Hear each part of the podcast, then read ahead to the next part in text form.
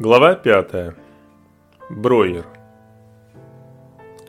Одри была права, решив после визита у Штюрмеров, что встреча с их невесткой произвела на Дмитрия впечатление. Это было действительно так. Несмотря на то, что за годы изгнания Дмитрий повстречал многих эмигрантов, которые от горя лишились рассудка, это не сильно его трогало, хотя он безусловно им сочувствовал. Видимо, от того, что раньше он был больше озабочен собственной участью. Теперь же, когда после женитьбы, когда он снова почувствовал почву под ногами, он стал способен к более глубокой эмпатии, что и случилось у штюрмеров. Дмитрий захотел помочь их невестке, Нади. Через два дня после визита к штюрмерам Дмитрий наведался к психиатру, который вел частную практику, профессору Бройеру. Дмитрий выбрал его потому, что когда-то, будучи по делам фирмы Месье Клузо на улице Дебюси, случайно увидел большую вывеску над одном из домов, на которой крупными золотистыми буквами была выведена фамилия доктора и часы приема. Решив помочь бедной невестке Штюрмеров, Дмитрий стал думать о том, кому за врачебной помощью он мог бы обратиться, и тут же вспомнил об этой вывеске. Приемной на улице Дебюси Дмитрия встретила помощница профессора, которая попросила подождать, пока профессор принимает пациента. Расположившись на кушетке у стены, Дмитрий открыл первый номер бодрости, который ему на медне принес Сбышевский, и принялся его просматривать. Первая же статья под названием «Равнение по передним» привлекла его внимание – на двух страницах рассказывалось о группе монархистов из четырех человек, ветеранов 20-го Драгунского финляндского полка, которые были расстреляны в Ленинграде. Один из них перед смертью крикнул «Да здравствует законный царь Кирилл Владимирович!» В статье подробно описывались биографии несчастных, о которых младоросам поведали их родственники и друзья, большая часть которых жила в эмиграции. Завершал статью следующий патетический пассаж – Младороссы, преклоняясь перед жертвенным подвигом самоотверженных борцов за русское дело, павших под пулями палачей по приговору выездной сессии военной коллегии Верховного суда Союза Советских Социалистических Республик в Петрограде, призывает русских людей проникнуться примером Шиллера, Карташова, Гайера и Федотова, проливших кровь за, за Россию царя. Молодороссы обязуются продолжить и довести до победного конца борьбу, ради которой эти герои отдали свои жизни. Дмитрий был искренне удивлен, узнав об этом событии. По обрывочным сведениям, доходивших до эмигрантов, считалось, что всякое подполье было основательно задавлено большевиками. И вдруг группа монархистов. Вместе с тем он рассудил, что и для этих несчастных, и для монархического движения было бы гораздо лучше, если бы они своевременно эмигрировали, а не вели подпольную деятельность, которая не могла закончиться никак иначе. Размышления Дмитрия были прерваны помощницей профессора, которая пригласила его пройти в кабинет. Броер в его дорогом темно-синем костюме с его золотыми запонками и завитыми усиками скорее походил на успешного дельца, коих Дмитрий успел повидать за годы работы в месье Клузо. В крайнем случае, на оборотистого адвоката, чем на психиатра. Дмитрий, полагая, что начать разговор надлежит его визави, Молчал, однако Броер, вместо того, чтобы задать какой бы то ни было вопрос, тоже молчал и внимательно смотрел на своего гостя. «Почему вы так на меня смотрите?» – спросил Дмитрий. «Как?»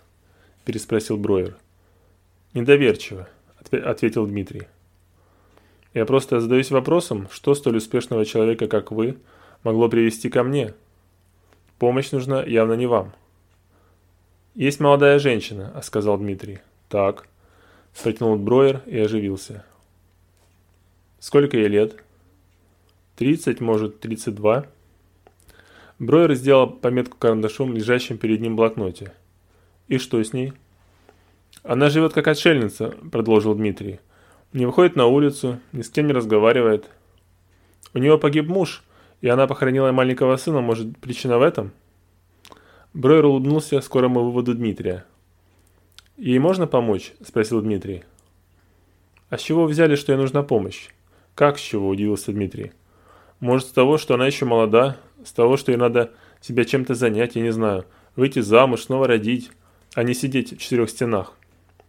Бройер снова сделал пометку. «Кем она вам приходится?» – поинтересовался он. «Никем», – быстро ответил Дмитрий. «Она моя соотечественница. Я познакомился с ней, если это можно так назвать, когда навестил родителей ее погибшего мужа». «Понятно», – произнес Бройер и снова сделал пометку. «У вас есть хотя бы догадки, что с ней?» – спросил Дмитрий. «Для этого мне нужно знать ее анамнез, а главное, мне нужно побеседовать с ней». С этим могут быть проблемы, она ни с кем не хочет общаться. Бройер снова опять улыбнулся простодушному выводу своего гостя, и эта улыбка уже начинала злить Дмитрия.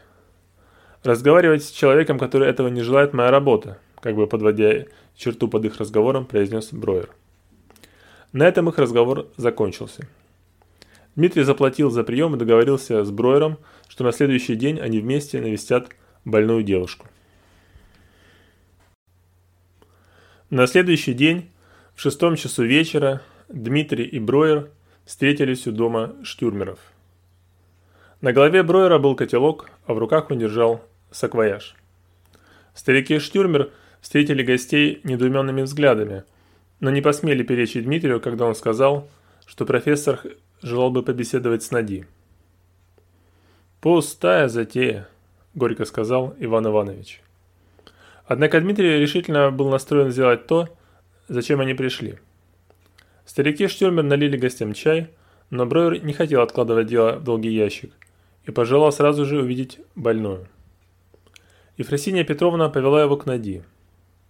Когда они вошли в ее комнату, Нади, так же, как и в прошлой визе Дмитрия, с отрешенным видом орудовала иголкой с ниткой над каким-то куском материи, теперь уже бордового цвета. Ефросиния Петровна представила ей Бруера, но она даже головой не повела.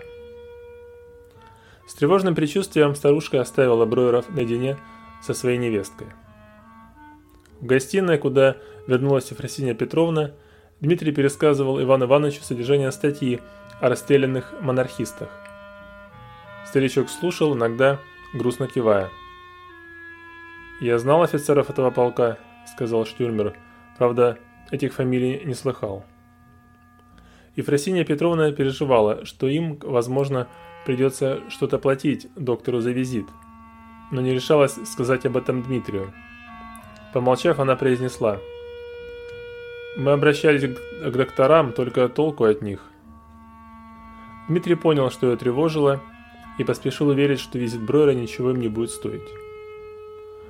«У профессора обширная практика», — добавил он, — «к доктору, который не излечивает своих пациентов, не будут остановиться в очередь, а будут...» Договорить он не успел, поскольку из комнаты Нади донесся пронзительный крик Броера. Дмитрий и старики Штюрмер бросились в коридор, где увидели профессора. Он стоял у стены и держал перед лицом правую руку, по тыльной стороне которой струилась кровь, уже запятнав рукав рубашки вместе с золотой запонкой. «Господи, что она наделала?» – сплеснула руками старушка. «Давайте я помогу». «Не надо», – холодно бросил Броер и повернулся к Дмитрию. «Откройте мой саквояж». Дмитрий сделал это и затем по просьбе Броера достал из саквояжа кусок ваты и пузырек со спиртом. Протерев рану на руке и вместе с ней свою золотую запонку, Броер закрыл саквояж и снял с вешалки свой плащ. На вопросы Дмитрия стариков Штюрмер, что случилось, он с недовольствием ответил – очень тяжелый случай, который усугубляется скверным характером. Когда Броер надел на голову котелок и направился к двери, Дмитрий взял его за руку. Возможно, ее нежелание принять помощь тоже есть следствие болезни. Более чем уверен в этом, согласился Броер, отстраняя руку Дмитрия. Но поверьте, я повидал всяких больных, и это крайне неприятный экземпляр. Броер помолчал. Ему явно хотелось сказать о гонораре, но посчитав, Видимо, что даже он будет выглядеть глупо, если потребует деньги за визит, который закончился ничем, вышел. Смущенные всем произошедшим, старики Штюрмер предложили Дмитрию остаться на обед, но он вежливо отказался. Ему самому было неудобно за беспокойство, которое он принес в это жилище, своим настойчивым желанием помочь. Взяв плащ и шляпу, он попрощался со штюрмерами и покинул их. Когда Дмитрий вышел из парадного и направился к своему покарду, его плеча вдруг коснулся бумажный самолетик. Подняв голову, он увидел Нади. Она стояла у окна и закрывала форточку. Их глаза встретились, но девушка тут же быстро отошла от окна.